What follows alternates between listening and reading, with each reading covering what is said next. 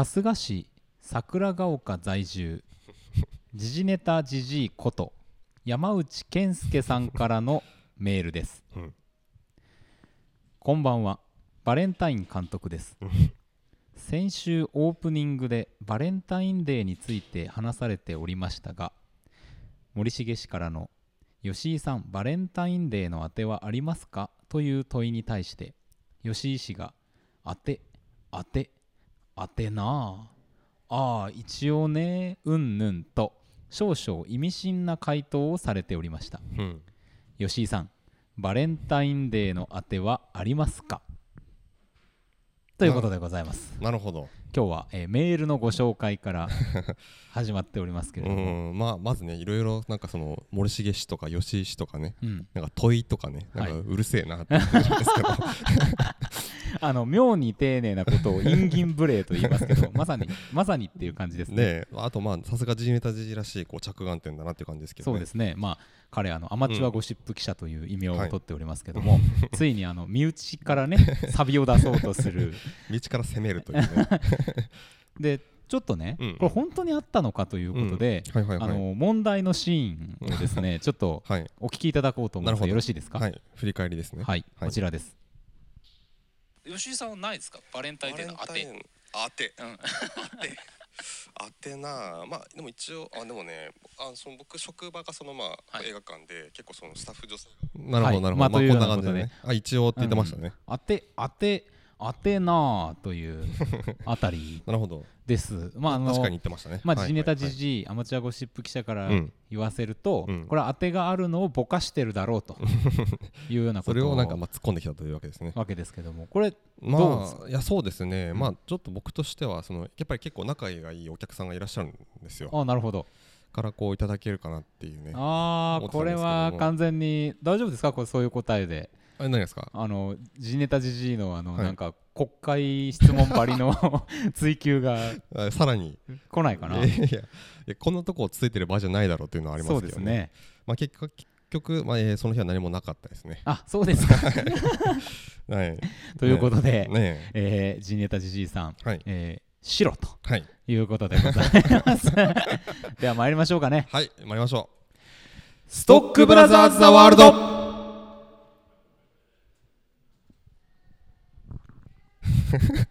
あれ？音楽が流れませんよ。うあれ？なんでですかね？あこれあれですよ、はい。吉井さん。うん。コードがつながってません。ちょっとね、まあコードをつなぎながらこう放送しようと思うわけけですけれども、すごいですねこれ。すごいですね。オープニングの失敗オ史上最も恐ろしい。あとねあと形森重さんなんか電話かかってますよ今。すごいですね。あのバタバタしてますね。あおおかっこいいかっこいい これもう一回もう一回行きましょう。もう一回行きましょう。もう一回行きましょう。はいはいい。いですか？はい。では参ります。ストックブラザーズ・ザ・ワールド。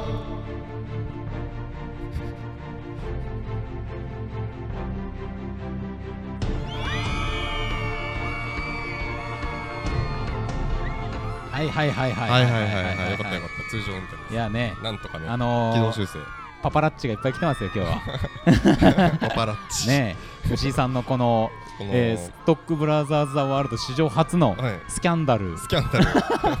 に押し寄せるパパラッチの皆さんが。程度のことでね。ねえ 素晴らしい。まあないんと言ってもですよ。はい。これは、うんあのー今日ストックブラザーズ・ザ・ワールド、はい。なんと、はい。70回目の放送ということでございますよ。いやー来ました。ついに70いやーなかなか感慨深いわけでございまですすね。ね。はい。まあいろいろやってきたわけですけれども、うん。この番組は毎週木曜日の夜8時半から放送しております、カルチャーキュレーションダバなしプログラム、うん。ストックブラザーズ・ザ・ワールド。お相手はストックブラザーズ・ブラザー1森重裕介とブラザー2吉井陸斗です。よろしくお願いします。よろしくお願いしまあということでうん。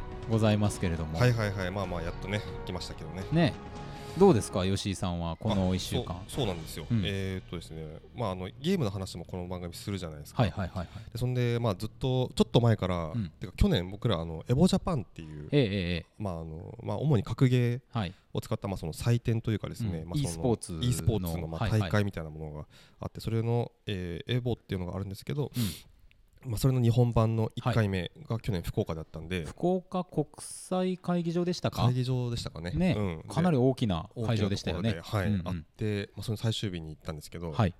まあ、ちょっとそういう格ゲー、まあ、いわゆる e スポーツと言われるようになってその格ゲーの、まあ、大会というか試合をですね、はい。まあ、結構見るようになってたんですけどうん。なかなか敷居が高いなと思って今までそのプレイすること自体はなかったんですけども、まあ格ゲーっていわゆるあのストリートファイターであったりとかうんうん。ああいうまあなんていうんですか二次元のそうですね。あのー格闘ゲームといいますかこうキャラが向かい合って、はい。お互いをこう操作して、まあ、基本的に対戦格闘ですね。そうですね。まあ、よくあの梅原っていうあの、プレイヤーさんがすごい有名ですけどそうですね。まあ喧嘩とかね、はい。よく言ってますけどね、はい説明するのに。はいはいまあ、そういうゲームなんですけどとうとうあのストリートファイター5の,、うん。その今一番新しいやつですけど、はい。それのチャンピオンエディションっていうなんかね出てますね。はい。あのまあ、全部のこう、まあ、コスチュームとか DLC がまあそういう入ったやつが出たんですけど、それがとうとう出たんでこの前の金曜日に、はい。ちょっとここらでやってみようと思って買いましていやチャレンジしましたねこれは。チャレンジしました。はい。ええ。でまあ1週間ぐらいちょっと前毎日触ってるんですけど、はい。全然できないんですよ、そうですか、うん、難しい。その技をね一個一個出したりとかできるんですけど、はいはいはい。その戦いの中でこうなんかこうちゃんと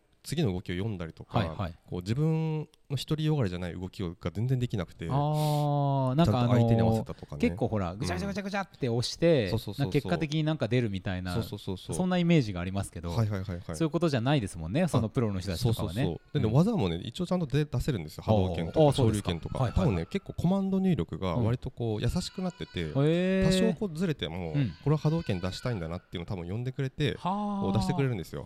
技は結構出やすいんですけどほなんかこう適切なタイミングで出すのがやっぱ難しいとあー。例えばこう敵がジャンプしてこう来た時に、うん。自分に接近してくる時にそれをこう昇竜拳で落とすっていう対空昇竜ってよく言われるようなのがあるんですけどやっぱなかなかそのタイミングで昇竜拳出なかったりとかなるほどね。するんですよね。そうかやっぱりだから相手あってのものだしその流れの中でいかにその技を使えるかが非常に重要と。そうそうここで使うっていうタイミングでこううまく出すっていうねはい適切にまあなかなか難しいんですけど、うん。まあ、一つやっぱ思っ、まあ、今回その手を出してみようと思ったのは、うん。そのやっぱり e スポーツっていう言葉うんで、まあ、そのスポーツっていうちょっと属性がゲームについたわけじゃないですか、まあそれに対して抵抗感を感じてる人もいらっしゃるような気はしますけどそれもすごいわかるんですよね、はい。ゲームじゃダメなのかと、うんうんうん。ね、その e スポーツって言わなきゃ認められないのかっていうね、はいはいはい。それはすごいよくわかるんですけど、はい。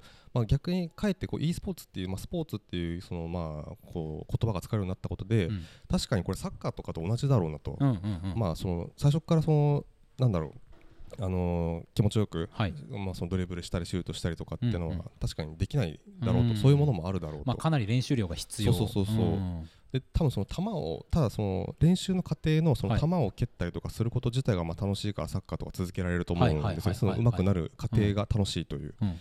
で格ゲーももしそうだったらあのこれは楽しくなっていくんじゃないかなと思って、うんうんうん今だからそのほとんどだから対戦というかですねトレーニングモードを基本やってるんですけどこれがまあ確かにだんだん楽しくなっていくんだったら、あはい。すごくそのサッカーとかとやっぱ同じような似た考え方でなるほどなるほそどの確かにあの完全にこう好き勝手動けるようになあの好きなように自由自在に動けるようになななるには結構道のり長いけど、はいはいはい。それをあのやっていけるんじゃないかとあいう気がしてですね。そうですはい、そういう実験も込みでなるほど。今手を出してみて若干兆しは見えてきてるって感じいですか？やまあまだまだね。まだまだ。まだまですね、あ、あれですかね。このあのスラムダンクで言うと、はい。あの桜木花道が、うん。あのコートそばでですね、うん。最初バスケットボールを体の周りにこうふんふんふんふん言いながら回させられるっていう練習で早くバスケさせてくれよってありましたけど、うんうんうん。まあ今ここっていう感じ。そこそうですね。まあ確かにそのまだ楽しいっていうことすら感じられないぐらいかもしれないですけどね。まあまあまあまあ、まあ、それでもやっぱりこう、まあ、1キャラはい。まあキャラ本当に40名ぐらいいるんですけど、まあ、全部もちろん動きも違うんで、はいはいはい。まあ、好きなキャラからこうとりあえずいろんなキャラ手出すよりも、うん。1キャラをとりあえず極めていくっていうのがまあ大事みたいなんで。ははいまあやっぱり竜竜とか剣とかですね、うん。まあ、そのあたりのこう、まあ、ベーシックなやつからはい。いこうかなと思うんですけどね。そうですよね、うん。なんかこう見てると、うん。そのもちろん技をしっかり出せるっていう段階があって、うん。その後にその相手のうん。技とか、うん。その戦いの流れの中で出てくるであろう技みたいなものを読んでいくみたいなこの読み合いがさ、うんうんうん。あの瞬時に行われているのが、はいはいはい。まあ、いわゆる格格ゲーの、うんうん。e スポーツと言われるレベルの格ゲーの醍醐味なのかなと思いますけども、まさにまさに、ねね。うんうん。まあ、それ考えたら、うん。完全にやっぱりそのスポーツ的な練習量がしっかりいって、うん。本番でもやっぱり相手あってのもので、あのある程度強くなったつまりレベル100的なことになっても負ける可能性があるというか、絶対がないというあたりが非常にスポーツ感があるのかなっていう気がしますけど、そうですね、ん。そうですね。結局はその本人のまあとその状況次第と、はいはいコンディションとかもあるでしょうからすごいスポーツ的ですよね。いやあのーまあ、最近ゲーム配信なんかねケイン小杉さんとかされてますけど、まあ、あの体のねコンディションをしっかり整えることが重要だと言ってうんうんうんうん。あのゲーマー向け筋トレみたいなものとかを紹介されたりもしてますしまあコンディショニングが必要でしかもほら大会の時うにまあ割と椅子だったりとかはいコントローラーだったりっていうのがしっかりそのコンディションをうん発揮できるような設備になっていてしかもほら実況とあとまあ観客がいるっていう状況じゃないですか。で我々もまあゲームのなんかこうプレーを見に行くような感覚で行ったと思いきやまあ思いがけず声を出して熱狂してしまうというかうんうんうん。おおーみたいなね。ーおーっつって拍手が起こるみたいなそういうものを体感したじゃないですか。はいはいはいまあそう考えるとうん。やっぱりスポーツと言って差し支えはないのそうですかなねすごいまあお金も動いてますしね結構ね。うん。そうですね。うん。本当にそう思います、ううん。んですよね。でそのアケコンもですね、はい。一応あの買いまして。お。まああの実はまあうちの僕のまあ親父がですね、はい。非常にそのゲームが好きで、はいはいはい。あのアケコンを実はダメ元で聞いたら持ってたんで。持ってたんですか？でとりあえずとりあえず借りたんですけどはいはい。ちょっとやっぱ欲しいなと思ってですね、はい。買いまして あさってぐらいに着くんですけど。ついにあのーはい。あれですよねゲーセンである丸いさなんか赤い玉がついてはいはいはい。てでレボタンが置いてある。と、はい。はいはいはいはい。それをですね結構な金額のものを買いまして、え もうこれでダメだったらもうねちゃんと全部売り払おうとは思いますけどね。そうですね。はい。まあでも体勢は整ったと。そうなんですよ。あの形から入るタイプなんで。ですね。まああのー格ゲーそして e ー。スポーツに対する瞳悟空はいに入ったと。瞳悟空。は あたりでしょうか。い、へということですよ。えいいですね。はい、ちょっとやってみようとね。まあ、あのこの番組でゲーム書というコーナーありますよね、はい。はい。はい。ゲームのうん。紹介をするコーナーですけども、はまたちょっとやりたいですね。そうですね。ゲームショーもね,、ね。そろそろやりたいですね。いやーいいですね。はい。まあ、ということで皆さんもぜひはい。あのゲームなんかもねそうですね。ゲームのお話もぜひねいただければと思いますけどね。はい。はい、じゃあまあ今日のはい、メイン今日コーナー。ははい。いつものですね。天が呼ぶ地が呼ぶ人が呼ぶ。映画を見ろと人が呼ぶ。聞け悪人ども。我は正義の役人。シネマンどころ開門。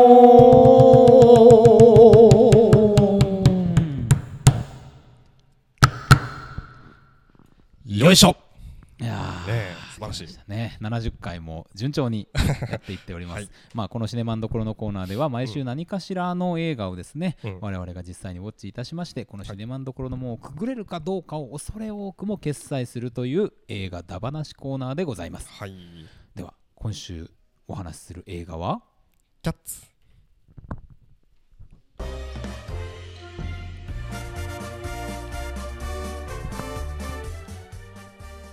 ヒットミュージカル「キャッツ」を映画化にゃん。ミュージカル映画「レ・ミゼラブル」などのトム・フーパーが監督を務め 猫たちの姿を生き生きと描くにゃん。ワンチャンスなどのジェームズ・コーデン。英国ロイヤルバレエ団のプリンシパルダンサーフランチェスカ・ヘイワードをはじめドリームガールズなどのジェニファー・ハドソン。007シリーズなどのジュディ・デンチ世界的シンガーのテイラー・スウィフトらが出演したにゃん ということでございなるほどですね。ええ。まあちょっとにゃんにゃんちゅうにゃんちゅう感もある。ええ。はいはいはい。ちょっとねダミダミー。ダミ声猫というあたりですかね、はいはいはい。まあということでございまして、はい。まあ割ともううん。1か月以上上映やってますかね、そうですね。あでも1月24だからそうですね。もうちょっとでもうちょっとで1か月というとろころでございます。まあ、キャッツ、まあ、あの大人気ミュージカル、ブロードウェイとかね、日本では劇団四季がやっていて、あのーまあ、人気のはいミュージカルの実写映画化と。そうですね。いうことでございますが、まあものすごくねあのー結構去年の早い段階からずっと予告流れてましたよねこれね。そうそうそうそう、ん。で日本語吹き替え版もうん。結構ミュージカル俳優さんだったり、うんあのいわゆるヒゲダン、オフィシャルヒゲダンディズムのボーカルの人だったりとか、あのへー。歌を歌える人たちを揃えた、まあ、極上吹き替え版というような触れ込みで、はあはあは。ああのやってましたよね。確かに聞いたことありますね。ね。はいはいはい。なるほどね。まあ、ということですけども、うん。どうですか？いやまあねまあいろいろもうすでにさそのうん。公開日本にされる前に、はい。なんかとんでもない下馬評が海外から来てたりしたしたじゃないですかそうですね。なんだこれはみたいな、はいはいはい。まあということでちょっと興味本位で見てみましたけども、はい。ね本当にねこうななんでこれがつこういうものがこう世に生まれたのかっていうのは思いますよね。なるほど。うんうん。あの まあねうん。あのいろいろなことがいびつであったろうという気はしますけども、ね。うん。うん。特にどのあたり気になりましたか、まあやっぱなんか造形は、なんかまあうんうん。あの予告の時点でななんかなんだろうっていうか、まあうん。怖いじゃないですか。気持ち悪いし、うんうんっていうのがだんだん予告をさ散々こう見せられる中で慣れてきたんですけど。そうですね。なんかそんなに、あのまあまあこれはこれでっていう感じでしたよね、そうですね。まあうん。これはこれでって感じだったんまあその CG のクオリティ的なことで言うとそんなに高くないなっていう感じはしましたけど、うんうんうん。うんうんうん。ですね。そうなんですよね。まあただねなんかそうですね。ただこれ僕一番うん。あのーこれもう劇中のシーンなんですけど一番こう一番最も狂ってるシーン。はい、でただ一番この映画の,、うん。あの見てよかったなっていうポイントなんですけど、うん。えっとまあこれストーリーがさ、うん。まあ僕その原作知らないんはい。で初めて見たんですけど、はい。要はこうある一夜をずっと描いていってで最後のまあその猫の最もこういい踊りを、はい、まあ、歌を披露した猫が、まあ、転生うん。新しい生を受けるみたいな、うんまあ、設定でずっとそれだけを追ってる映画で、うんうん。最初30分とか猫たちの自己紹介ソングが延々続くじゃないですか。そうですね、うん。なんだろうと、ねえ。なんかまあアイドルっぽいと言いますか。まあアイドルっぽいというか、はいはいはい。まあまあまあなんですけど。でそのうちの一人あの一匹の、うん。えっとちょっと役名を忘れちゃったんですけど、うん。あとレベル・ウィルソンっていうですね、はい。ちょっとこうあの体格のいい、女優さんが、えっとやってるそのキャラはい。があいて、あのピッチパーフェクトのエイミー役をやってた。エイミーです、はいはいはい。太っちょエイミーとですね、ええあの翻訳されてた人ですけど、はい。その人の自己紹介ソングで、うん。なんかあの、えー、とネズミをしつけた、ねはいはいネズミにちょっとまあ歌って踊らせたりとか、はいはい。まあ、ひいてはゴキブリをひいねえ。ねあの踊らせるんですけど、うん。とんでもない狂ったシーンだなとい思って。やーそうですね、うん。あれはすごかったですね。あれはすごかったですね。まああのまあ G がねうん。あのー、なんと言いますかその兵隊みたいな形で列をなしてこう並んでね、うん。こうまあ、振り付けもあってこう踊ってるんですけどその人間の顔がついててね、はいはい。もうなんか本当なんか悪い夢見てるんじゃないかなっていうような、ねいや結構うわって思うよう いな うわっていうね。いや 本当にただまあ、うん。その決してあの回不快で言うともうめちゃくちゃ不快なんですけど、うん。この狂いっぷりは、うん。こういうそのその尖るっていう意味ではいはいははい。非常に尖ってたので、いや素晴らしいシーンでしたよね。うんそういう意味ですごく見てよかった、うん。このキャッツを見てやっぱ塗るタイムを永遠見せられてもこうきついじゃないですか、はい。はい。はい。そういう意味ではあそこがやっぱり一番良かったなと、尖っててね、そうですよね。うん一番記憶の残ってますね、まあでも僕ねあのエイミーはねエイミーっていうかあの太っちょ猫はさはいはいはい。もうちょっとあの歌歌える人じゃないですか。はいはいはいはい。だからうん。なんかちょっと抑え気味だったな今回と思って。ああそうですね。あのピッチパーフフェクトの時のあのパフォーマンスはどこ行ったんだっていう気持ちは若干ありましたけどね。うんなんかしかもねそのシーンそのゴキブリに行く前にさ一回そのまあ子供がやってる子ネズミみたいな。のをこう棚を開けたらそこでなんか歌って踊ってるじゃないですか、うんうんその感じもなんかすごい怖いというか、はいはいはいはい。なんだろうあの不思議の国のアリスの,、うんあのあアニメ版の方はいはいはい。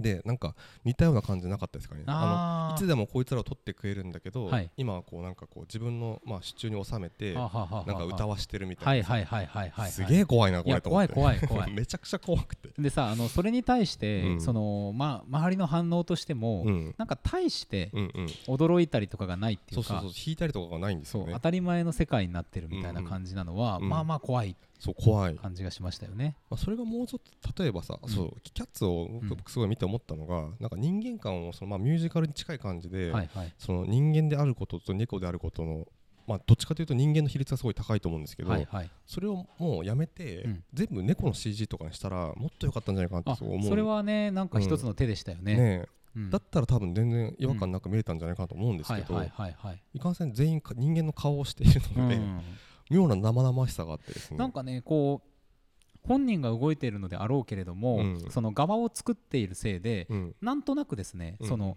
動く体にうん顔をうん。CG ではめ込んだように見えるっていう違和感、あのラルクの「ステアウェイ」っていうプロそうそうそうそうそう。あのプロもね。プロモの最後はいはい。のね、懐かしい。あの5番目のところの上で踊るシーンですね。そうそうそうそうそうはいはいはいはいはい。あのような気持ち悪さがありましたねありましたね。なんかでもこれ僕何が一体その原因なんだろうっていうふうに思った時に、うん。背景だったんじゃないかっていう気がちょっとしていて、てまあ、背景に映る街であったりとか、うん。お店の中であったりとかってうんいうところの、まあえっと色とか照明とか、みたいなものがちょっっと、うん。なんて近すぎる、うん。二次元的設計になってるみたいなところが、えっと、あるかなと思っていうん。て、なるほどねあそこがもうちょっとナチュラルな色合いとかだったりすると,、うん。えっとその辺の違和感がもう少し落ちたかなと思わなくもないんですが、うん。でもあれはあれでちょっとああいう狂った世界みたいなところに入り込ませるための演出だったかとも思えるという。か確かにねう。ん。なんかもっと自然に撮る撮れたしうん。撮る方法もあったのかもしれないけどうまあなんかそのセットっぽいんですよねめちゃくちゃ。そうそうそうそうそう。だからまあそのミュージカルであることをさうん。あえて映画でもこうそのね人間だったりとか残す時点で打ち出してるけどそこをもっとこうまあ逆にだからそのセットっていうのがあえてあえて残してまはいはい。あそのなんか箱庭感じゃないけどうんうんみたいなこうまあステージ感というかうん。まあ作ってるのかなと思いましたけどまあねそのそういうリアリティみたいなところで言うとなんか音もね、うん。その録音まではしっかり取られてると思うんだけど、うんうん。ミキシングの段階で結構リバーブを切ってるなっていう、あのもうちょっとこう広い場所で響きがあるみたいなえっとリバーブだとえっとリアルな歌感というのが出ると思うんだけどもやっぱり舞台ではないんだということを示すためなのかうん。割とリバーブを小さくしてうん。あの反響が少ない。まあ作られた反響はあったような気がしますけどっうんていう状況になってたのも一つうん。なんかあるかなと。確かにね。まあエイミーのさその太っちょ猫のさ歌が生きなかったみたいなのも多分その辺じゃないかなとも思うし。ん。確かに。でなんかそのあたりまあ音とうん。あとはその背景みたいなところうん。でも映画だからそのカメラで撮れるじゃないですか。っていうことはもう少しこう引いてうん。奥行きを出すとか、うん。あのーもう少しこうまあ例えばラインダンスみたいのをするときに、まあ記名としてうん。きっちりとダンスを見せるとか、うん。カメラワークでうん。いくらでもなんかうんそのあたりの、まあ、技術ってやっぱりお金かかるものなので、うん。制約をこう乗り越えていく方法があったと思うんですけど、うん。ここに関しても少しちょっとこうん。う足りない部分があったのかなっていそうですね。う気はしますよね。うん。うん。でもこれそのやっぱりさ疑問なのがこう一流の人が解釈を作ってるわけじゃないですか、ねやっぱこういうことあるんだなって感じそうですね、まあねでもねうん僕はこれ、あの実はうん。めちゃくちゃ良かったんですよ。ねえこれねただ一つの条件がありまして、うん。はい。あの途中ね、うん。まあ、おそらく20分からもうちょっとぐらいうんうん。爆睡しまして、ねえ。あの爆睡、ーうん。だからどの辺？でもだからその最初の自己紹介はある程度見た後ってことそうでよね。です。すで、僕が見たキャッツはどういう話だったかっていうと、はい。あのーまあ、主人公がやってくると。うん。で、えー自己紹介がまあ程よく始まって、うん。後々絡んでくる主要人物の登場顔見せが終わり、うんうん。あの長老猫が降りてくる。はいはいはいはい。でここでうん。一旦一幕終了です。であのそ途中途中うでん。ジェニファー・ハドソン、まあ、うん非常に素晴らしい歌をうん。歌われてましたけど、うん。ジェニファー・ハドソンがうん。なんとなくその猫たちのパーティーの中に入ってきたそうなうん。描写のところでちょこちょこ起こされる。うん。でもそれ以外は寝てます、で次の瞬間パッと変わって、うん。えー長老猫さらわれ、うん。はあはあはあそこから。はい、そして、えーうん。帰ってきうんうん。ジェニファー・ハドソンが、えー大熱唱でをして、えー去っていく。もう完璧じゃないですか。だからね90分以内ぐらいの非常によくまとまったうん話になったんですよ。なるほどなるほど。だからね自己紹介をおそらく半分ぐらい聞いてないうんうんというあたりで、うん。うんまあ本当正直ですよ。うん。最初の、まあ、自己紹介のとこ見ながら、うん。俺は何を見せられとんだと。そうなんですよ。うん久しぶりに異常につまらない映画を見ている気がすると、うん。でカメラもブンブン動くし、うん。なんか踊りも綺麗に見えない。うん。でバレエだから難しいっていうのはあったと思うんですよ、うん。バレエってやっぱみんなが揃っていく中での綺麗さがある中で、うん。そのそれぞれが踊っているものを撮るのが難しいんじゃないかっていうのとかも思いながら見てたけど、うん。でもつまらんなと。うん。うん俺はもう睡眠後。テンポいいなーみたいな まあねそのなんか寝たことによる、うん。そのなんですか寝て寝起きの気持ちよさもねそう。あったのかもしれないですけどね、コンディションが良かったっていう。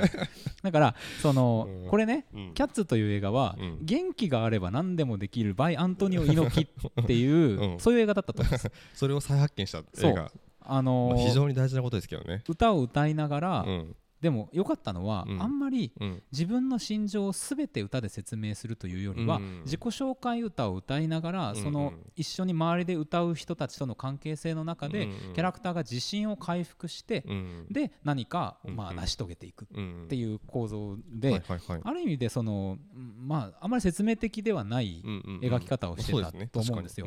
でそれでその元気を出して、でいろんなことができるようになる。魔法だって使えるようになるっていう まあアントニオ猪木もびっくりの元気があれば何でもできる映画だったなと思うんですよ。ど。なるほどね。まあうん。最後に、まあ、うん。これはもともとの曲なんでしょうがないですが、長々説明をしてきましたが、うん。たらかんたらっつってジュ,、うん。ジュリー・レンチがなんか説明を始める、はいはいはい。お前の話が一番長いっていう気持ちはありましたけど でも結構いいとこで終わったじゃないですか、うんうん後日談とか出さず。うんうん。まあなんか猫はねなんかカーテンコールっぽい感じのうん。前はその急にこっちにこうこっちをむに向けてこううん。か語りかけてくるんですよね。うん。まあねなくてもよかったかなっていう気もしなくはないんですが。まあ、本当に。うん。うん。まあまあでも、まあ、うん。割と終わるタイミングとしてはまあまあ、まあ、ここで終わってくれればまあギリギリいいかなっていうところで終わってくれたっていうのもあるし、そういう意味でねうん。僕はあの非常にうん。シンプルでいい映画だったんじゃないかっていう風な まあ一種のうん。これはもうなんていうか僕の中での仮想キャッツ。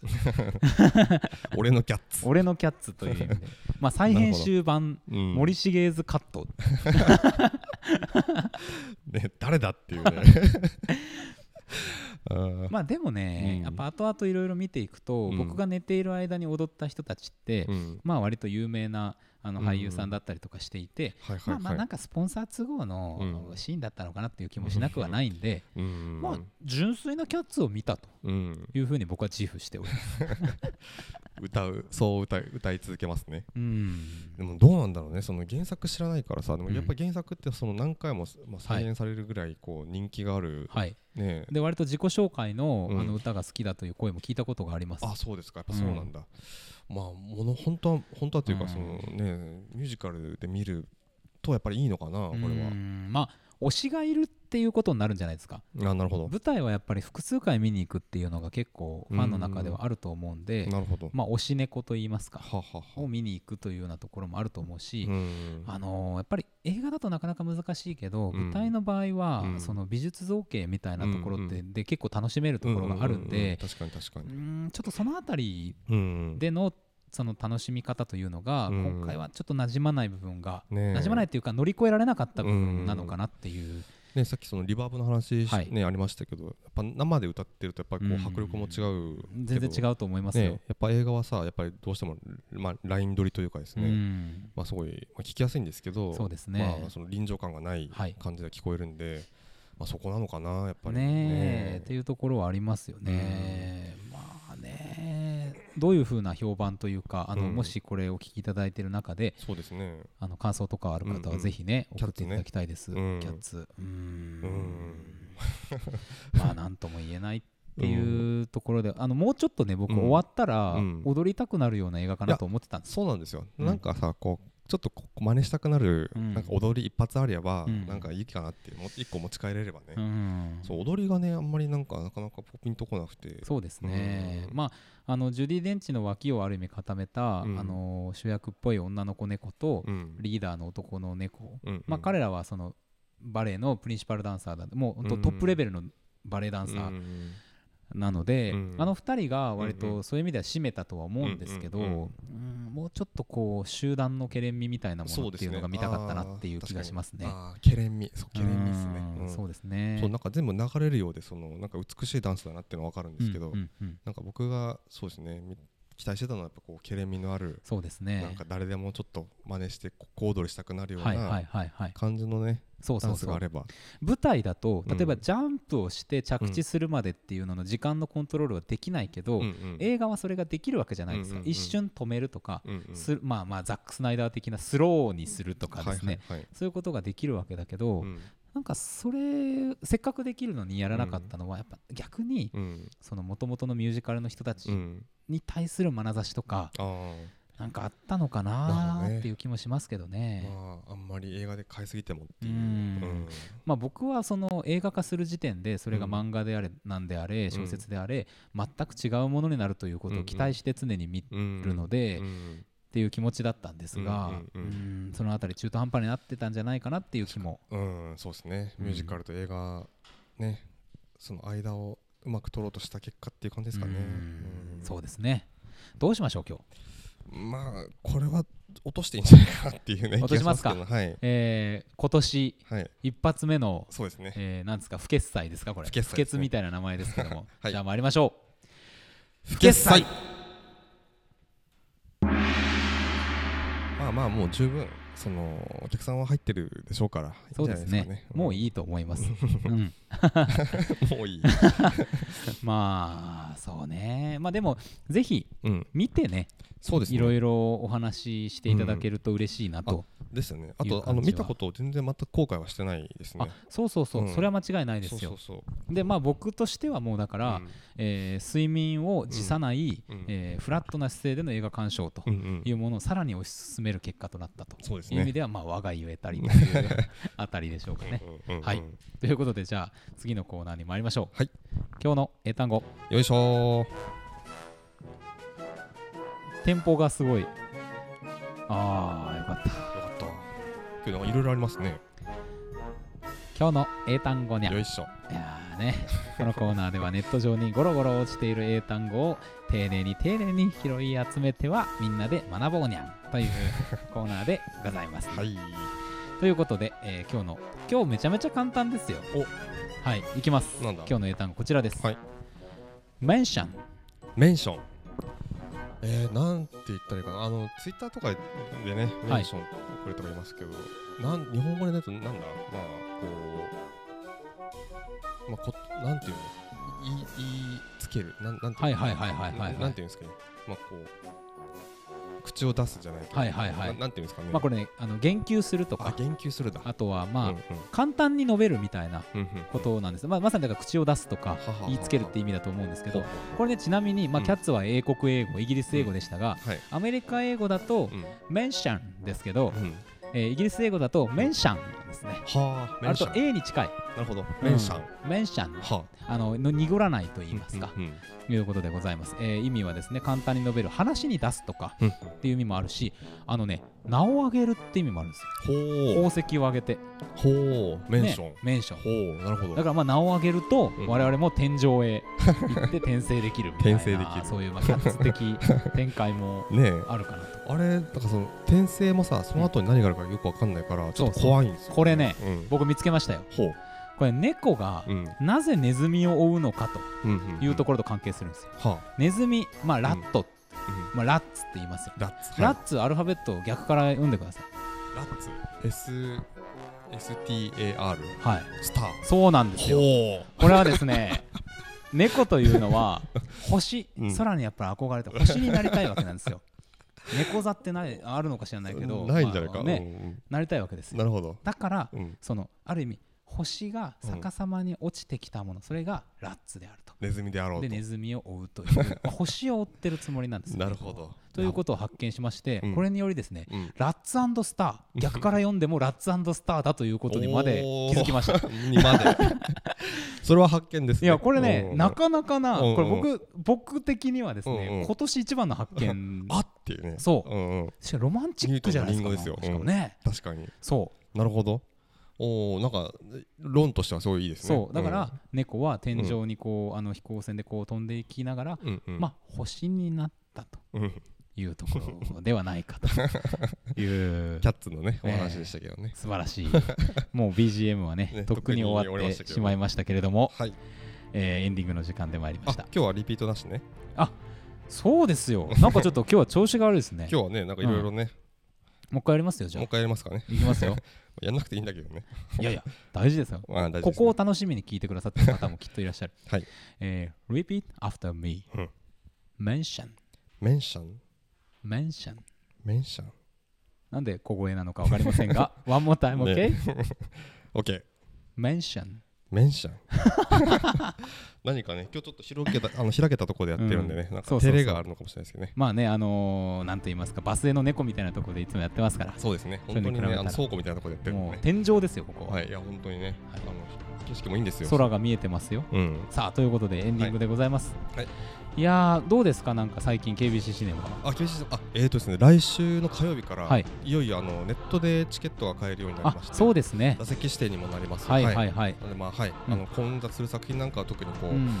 今までのちょっとご不便はなくなるんじゃないかと思いますけど、ちょっとね、あのー駅から遠いとかっていう声もありますから、はいそういう方は先に買っていただいていると、ね。非常に安心して入っていただけるような気がします。そうですね、はい、特に混雑する作品は本当にね事前に買っていただけると、まあなんか学生さんとかも結構いらっしゃってるということなので、はい。これで KBC シネマの輪が広がるといいですね。そうですね、あと会員も引き続きあの非常にお得なのでうん。募集しております。はい、はい、まあということで70回はい。なんとかやってまいりましたが、まだまだこれからも はい。やっていこうと。そうですね、まあ100回100回はもう今年中にいけそうですかね。そうですね。おー。100回あたり、まあそのあたりにできれば、うん。まあ24時間的な 毎回やってますけど、まマラソンをね、ねやりたいなと。ラジオマラソンをやりたいですけどね。やりたいと思っております。はい。はい、まあ時事ネタじじいさん、えー今日の投稿これでよかったでしょうか。はい、さよなら。さよなら。